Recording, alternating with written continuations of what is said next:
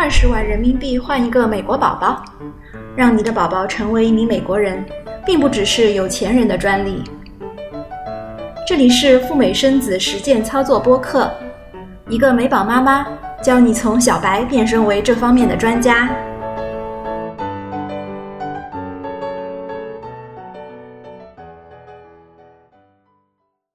大家好，这里是小雪妈教赴美生子，我是小雪妈。今天是二零二零年五月一号，国际劳动节。首先祝大家节日快乐。签证啊，一直是两国关系的一个晴雨表。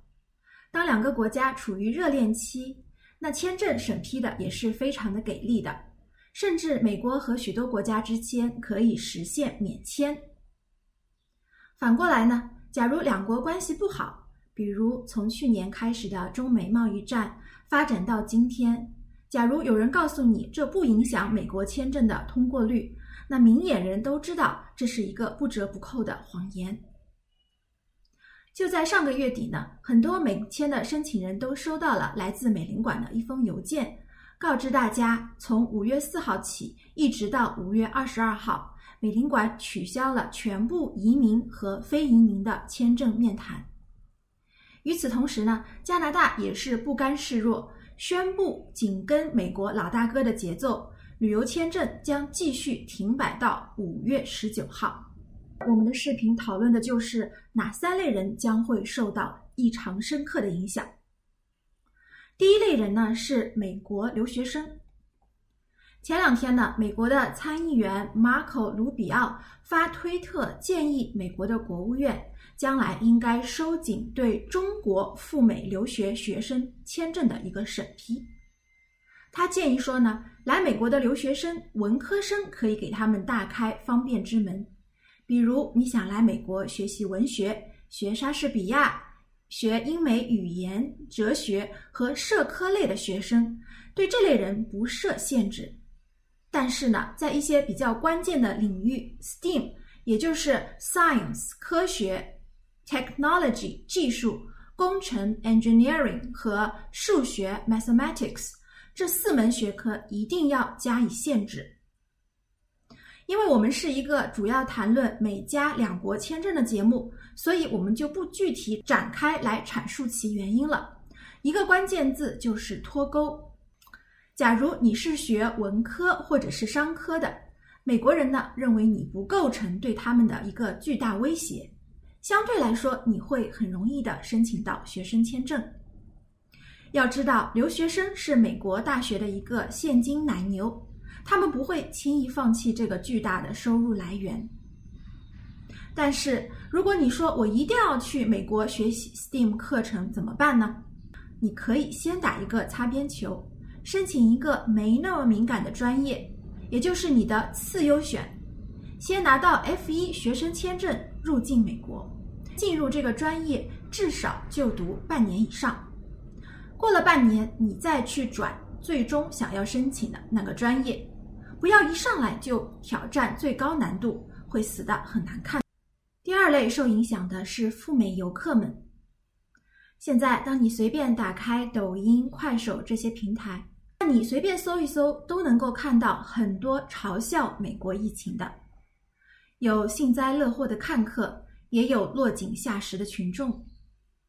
美国人确实从疫情爆发到现在公布的死亡人数已经超过了六万多人。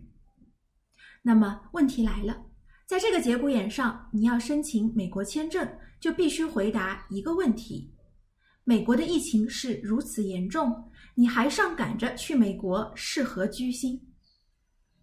当然，签证官不会用这种来问你。他会说：“你想去美国旅游，那么你不担心美国的疫情吗？”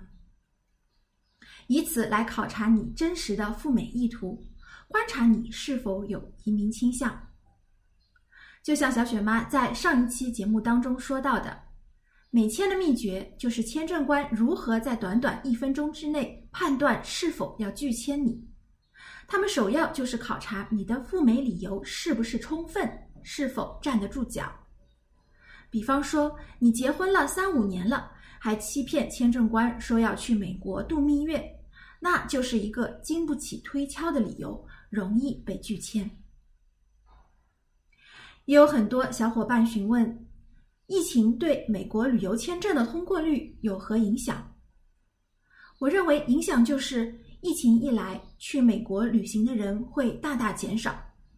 大家摸一摸自己的钱包，发现都比以前瘪了许多。在花钱的时候，都会思考一下，因为各行各业都在煎熬当中，因此申请美签的人会大大的减少。而越是经济低迷，想要去美国打工和寻找更多的职业发展机会的人就会变多。所谓穷则思变，所以小雪妈建议大家，在美领馆还没有大规模开始拒签旅游签证之前，一旦你具备了条件，就尽早拿到旅游签证。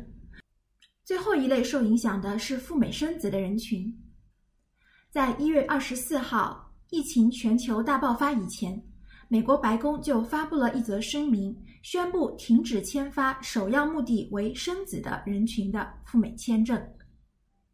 因为疫情呢，在那之后，美领馆也在中国关闭了全部的领馆，一直持续到五月二十二号。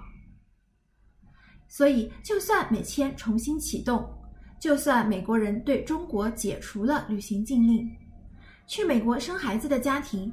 只要你的手上还没有一张美国签证，那么摆在你眼前的难题就是如何对美领馆解释你去美国的目的。严格来说，赴美生子受到限制跟疫情没有直接的因果关系，而是美国白宫不希望美国国籍从事实上变成一种商品来进行买卖，因为这不符合他们的价值观。所以，假如你很想去美国生娃，越早规划并且尽早拿到美签就越好，不要等到怀孕了之后才想起来哦，我还没有美国签证。这个时候要去美国就已经是相当的被动了。